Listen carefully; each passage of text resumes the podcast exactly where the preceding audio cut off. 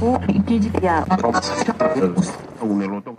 Bem-vindos ao nosso QG, Ensaios do Mundo Contemporâneo diretamente para você. Aqui quem fala é Felipe Lui e hoje vamos tratar sobre a expansão da OTAN, a Organização do Tratado do Atlântico Norte, com a possível adesão de dois países novos, a Finlândia e a Suécia. Para iniciarmos, precisamos entender a importância dessa nova parceria. Finlândia e Suécia são duas nações historicamente neutras e uma decisão como essa tem uma importância histórica gigantesca, podendo se tratar até mesmo da maior mudança na segurança europeia desde o fim da União Soviética. Nos últimos dias, Finlândia e Suécia entraram formalmente com um pedido de adesão à OTAN, que, segundo o presidente norte-americano Joe Biden, abre aspas, a aliança defensiva mais poderosa da história do mundo. Fecha aspas. Mas na prática, o que isso significa? Os dois países estão estrategicamente localizados próximos ao conflito entre Rússia e Ucrânia. Isso porque o território da Finlândia faz fronteira com a Rússia e a Suécia faz fronteira com outros aliados do Atlântico Norte, o que gera uma sensação de ameaça aos dois países que desde muito tempo optaram por uma posição mais estrita de neutralidade. Do ponto de vista geopolítico,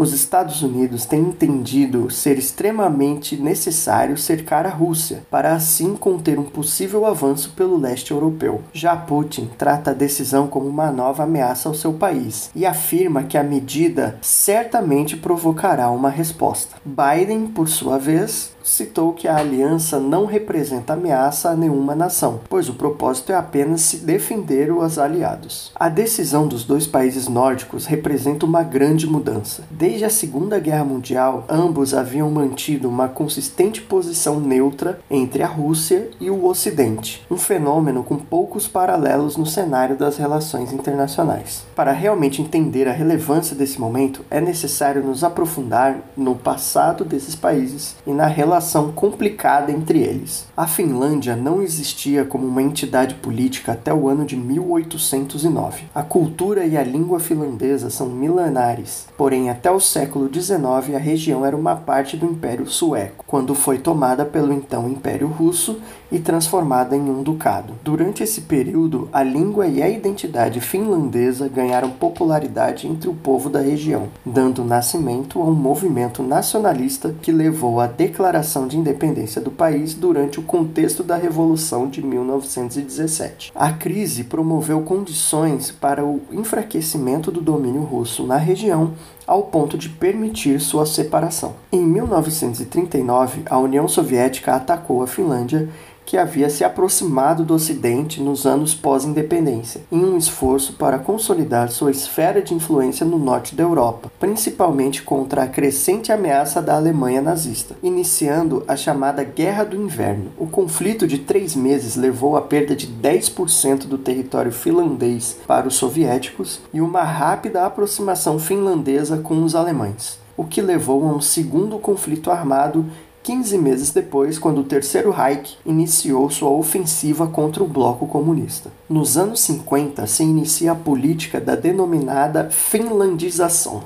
O então presidente Urho Kekkonen assinou o Tratado de Amizade, Cooperação e Colaboração Mútua Fino-Soviético, que ditava que a Finlândia resistisse a ataques vindo do Ocidente contra a União Soviética, solicitando ajuda militar do país para tal defesa. O acordo dava grande influência aos soviéticos sobre a política externa finlandesa, mas garantia a independência do país que investiu em uma economia de mercado e um robusto estado de bem-estar social. O caso da Suécia também chama atenção. Tratado como o país neutro mais antigo do mundo, a Suécia mantém uma posição de neutralidade desde o fim de seu envolvimento nas guerras napoleônicas, passando pelas guerras mundiais e reafirmando sempre sua posição de neutralidade. Muitas vezes participou de treinamentos da própria OTAN e até mesmo deixou que tropas nazistas cruzassem seu território pacificamente durante o período de guerra. Durante a Guerra Fria, ambos os países mantiveram suas posições neutras e passaram pelo período sem grandes conflitos, com a Finlândia se beneficiando de acordos bilaterais de comércio para desenvolver desenvolver suas indústrias e a Suécia mantendo seus laços comerciais com o Ocidente. Ambas se recusavam a entrar na OTAN. O fim da União Soviética em 1991 levou a uma grande corrida em busca da entrada na OTAN, que rapidamente incorporou vários países do antigo bloco na aliança. Esse movimento cerca o território da Rússia até hoje, perpassando por vários países do norte e leste europeu. A posição desses países era baseada na análise que a Rússia simplesmente não era mais uma ameaça às suas existências e, portanto, tal aliança representaria um desgaste desnecessário de suas relações amigáveis com aquele país, uma crença que se mostrou correta até recentemente. Ao observarmos o mapa, percebemos que com a entrada desses dois países, a Rússia ficará completamente cercada, dobrando o território de fronteira com a organização militar restando na sua porção ocidental apenas o território de Belarus, como aliado de Putin. Além de escolher um lado pela primeira vez em décadas, os países buscam pela sua própria segurança. A escalada da invasão na Ucrânia serviria de exemplo para a Finlândia de que dividir uma fronteira de 1.300 quilômetros com a Rússia seria potencialmente perigoso, fator deixado de lado antigamente. 76% da população finlandesa concorda com a entrada na organização. Antes do conflito, eram apenas 25%. Nem tudo é fácil como parece. A entrada na OTAN depende da aprovação de todos os 30 países participantes e costuma demorar em torno de um ano. Após demonstrar interesse, a organização convida o país, passando por um processo de votação para ser aprovado. Finlândia e Suécia cumprem a maioria, se não todos, os requisitos que consistem em ter um sistema político democrático baseado numa economia de mercado, tratar populações minoritárias de forma justa, comprometer-se a resolver conflitos pacificamente e ter capacidade de contribuição militar para o bloco. A entrada, no entanto, tem um grande desafio a ser superado: o governo da Turquia, que se opõe à nova parceria e diz que votará contra a entrada das duas nações no bloco. Seu presidente,